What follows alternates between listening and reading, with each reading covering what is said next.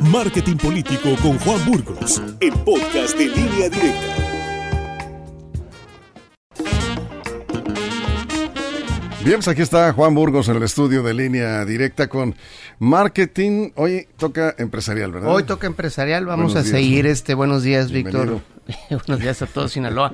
Sí, vamos a seguir con, con la dinámica de uno y uno, aunque está calentita ahorita la, la grilla. No caíste en la tentación. No caímos en la tentación y Bien. vamos a dejar el análisis para la próxima semana. Vamos a tratar de que haya más, más información y más acontecimientos. Eso es. entonces ¿Y de ya. qué nos vas a hablar hoy? Hoy vamos a hablar de segmentación de mercados, Víctor, Eso es. porque lo quiero ligar con el tema de la semana eh, antepasada que hablábamos de oferta de valor.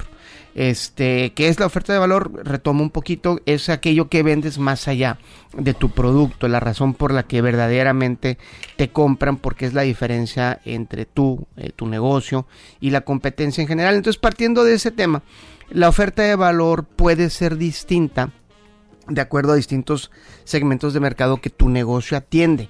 ¿Qué es un segmento de mercado? Es un grupo de consumidores específico que comparten características demográficas o conductuales similares y que se pueden distinguir y diferenciar del resto del mercado.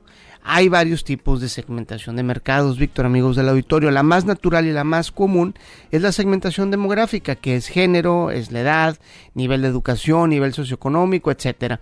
Todo esto sirve para situar o ubicar a tu mercado en una realidad física interior, pero también hay segmentaciones geográficas que también sitúa a tu mercado en una realidad física exterior. Ahora, con la llegada de las redes sociales, la segmentación de mercado se ha vuelto cada vez más compleja porque puede suceder que una persona adulta de clase alta piense o comparta puntos de vista con una persona joven de clase media. Puede que las redes sociales te moldeen la manera de pensar y la manera de consumir y que tengas eh, algunas eh, concordancias, por decirlo así, con segmentos demográficos que no necesariamente son los tuyos. Esto se llama segmentación psicográfica o conductual. También hay segmentaciones de estilo de vida. Esto no quiere decir que habla de ingresos o nivel de gastos, sino también cómo se ve la vida y cómo esto se traduce en hábitos de gasto y de consumo. Por decir algo, alguien que quiere tomar vacaciones por lo menos una vez al mes, no necesariamente te vas a ir a París, a lo mejor te puedes ir eh, a la sierra aquí en Sinaloa a estar un mes tranquilo. ¿no? Entonces, hay muchas maneras de ver esto. Ahora, el objetivo de segmentar eh, el mercado o un mercado es poder diferenciar las necesidades en grupos más pequeños que el mercado general. O sea, si tú atiendes a muchísima gente, para poder atender bien las necesidades de grupos específicos dentro de este grupo de gente grande, eh, y la forma en la cual tu negocio o tu servicio no solamente va a satisfacer esas necesidades, sino también cómo te vas a promocionar, cómo le vas a llegar a esta gente de forma diferenciada a través de los distintos segmentos de mercado que tu negocio atiende. Es decir, si tu negocio tiene varios demográficos de edad, algunos les puedes llegar por la radio, algunos les puedes llegar por la televisión, algunos les puedes llegar por las redes sociales. Los segmentos de mercado, Víctor, te te van a servir últimamente o al final del día para poder definir esa oferta de valor de la que hablamos en la entrega pasada, pero ya diferenciada dentro de tus consumidores. Y voy a dar un, un ejemplo ya para terminar.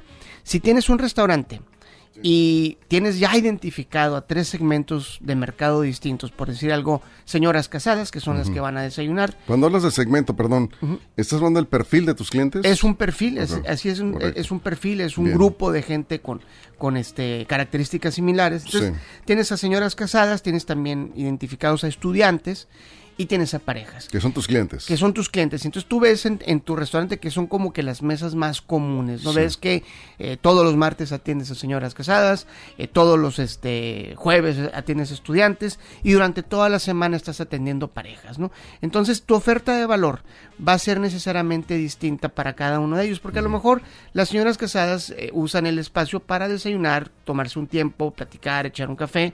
Los estudiantes a lo mejor es nada más un espacio para poder hacer sus tareas o estar ahí con el aire acondicionado y café. Y las parejas, bueno, pues a lo mejor es el, el espacio para platicar en, en pareja. Entonces, tu oferta de valor, dependiendo de cada segmento de mercado, va a estar diferenciada y por lo tanto también tiene que ser así tu comunicación y los medios de comunicación que uses para darte a conocer o recordarle al cliente que estás ahí para ofrecer el servicio o el producto. Pero que esto es básico, ¿no? Es básico, pero fíjate, Víctor, Sí. muchas veces no lo hacemos. no lo hacemos. razón. Le preguntas a un eh, comerciante qué tipo de clientes tienes y a veces batallan para... ¿Cuál es el, decirte, ¿no? el perfil de tus Sí. clientes? ¿Cuáles son tus segmentos de mercado identificados? Y pues muchas veces estás tan metido en tu en la operación del día a día que no lo haces. y es. esto tiene un impacto sobre todo en los medios de comunicación que usas, porque no solamente son redes sociales lo que tienes que usar, tienes que hacer una mezcla de medios.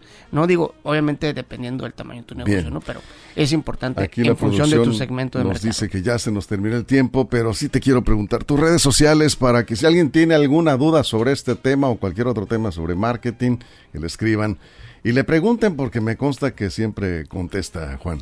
Siempre contestamos, Víctor. Mis redes sociales es arroba, tuit- eh, arroba Juan Burgos en Twitter, eh, facebook.com diagonal Juan Burgos en, en Facebook y mi correo electrónico que es típicamente donde recibo más, fíjate, cosa rara, Ah, qué bien. eh, más comunicación, Sí. eh, juansburgos arroba gmail.com y repito, juansburgos arroba gmail.com. Muy bien, Juan, muchas gracias. Muchas gracias, Víctor. Gracias, chicos de la producción, por esos minutillos extra. Se valora. Nos quedó debiendo hoy, ¿verdad?